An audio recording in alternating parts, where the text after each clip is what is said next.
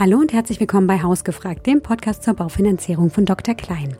Mein Name ist Anna Kommens und heute geht es bei uns um die Immobilienpreisentwicklung im zweiten Halbjahr 2023. Wohin gehen die Immobilienpreise, sinken sie weiter und was bedeutet das für euch? Dazu habe ich Michael Neumann, unseren Vorstandsvorsitzenden, zu Gast, denn er kennt sich bestens bei dem Thema aus. Wir haben dieses Gespräch auch live geführt und in Farbe sozusagen und als Video aufgezeichnet und das könnt ihr euch auch auf unserem YouTube-Kanal anschauen, wenn ihr lieber sehen als hören wollt oder sehen und hören wollt. Das verlinken wir euch in den Show Notes. Viel Spaß bei der heutigen Folge. Hallo Michael. Hallo Anna. Michael, laut German Real Estate Index der Uni Bonn sind ja die Immobilienpreise 2022 in großen deutschen Städten inflationsbereinigt um 20 Prozent eingebrochen. Würdest du sagen, das stimmt so? Belegen das die Daten von Dr. Klein auch? Also unsere Daten zeigen das nicht.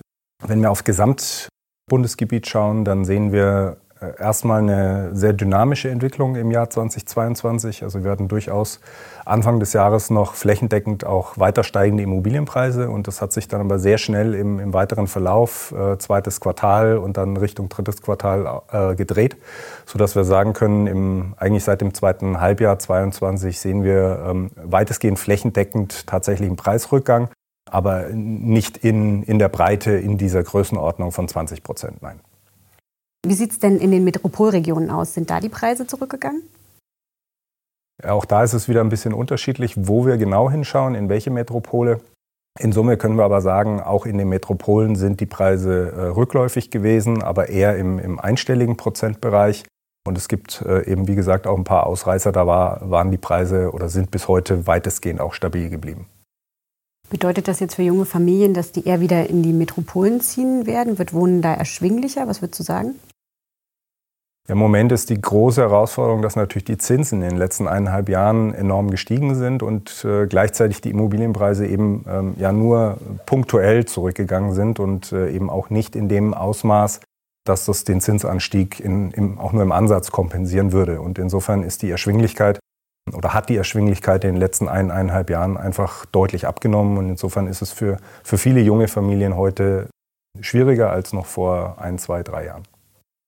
Wenn wir uns mal die verschiedenen Immobilienarten angucken, also Bestandshäuser, Neubauten und Eigentumswohnungen, wo sehen wir denn die größten Veränderungen in 2023 und warum?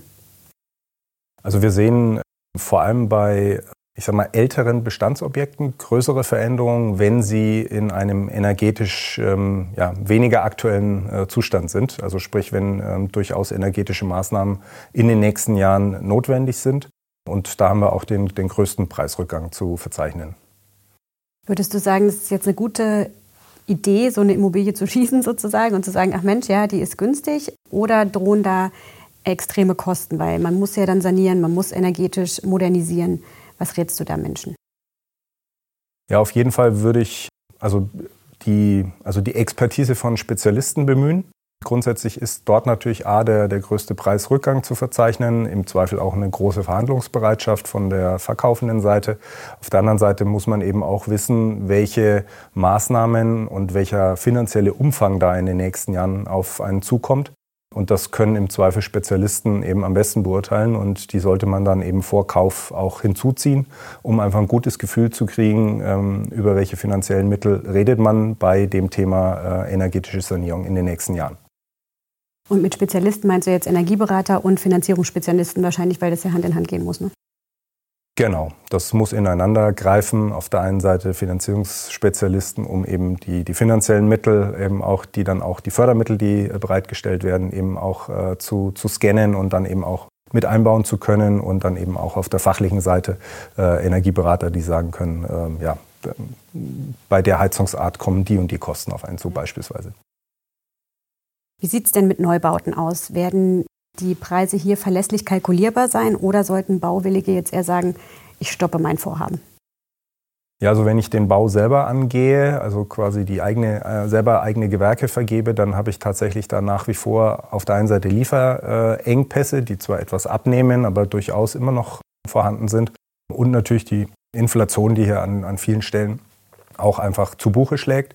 Und insofern äh, ist die Kalkulierbarkeit dort äh, heute etwas niedriger. wenn ich das Vorhaben, ein Neubauvorhaben über einen Bauträger realisiere, dann habe ich dieses Risiko ein Stück weit, also das liegt dann beim Bauträger, die aber eben aufgrund dieser schwierigen Situation, schwierige Kalkulierbarkeit auch gerade sehr, sehr äh, zurückhaltend sind, was Neubau, äh, Beginn von neuen Neubauvorhaben anbetrifft.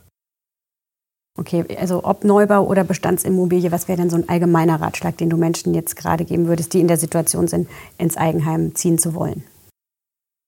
Ja, also im Bestand auf jeden Fall, äh, wie gesagt, auch über den Preis sprechen, Preis verhandeln. Das ist jetzt wieder möglich. Das war viele Jahre nicht möglich. Und am Ende des Tages ähm, geht es natürlich ganz stark auch darum, erstmal auch den finanziellen Rahmen abzustecken. Wenn man eine konkrete Vorstellung hat, was man an Objekt möchte und auch dort eben die, die Expertise von Spezialisten hinzuzuziehen, um eben erstmal den, den Rahmen auch äh, grundsätzlich abzustecken.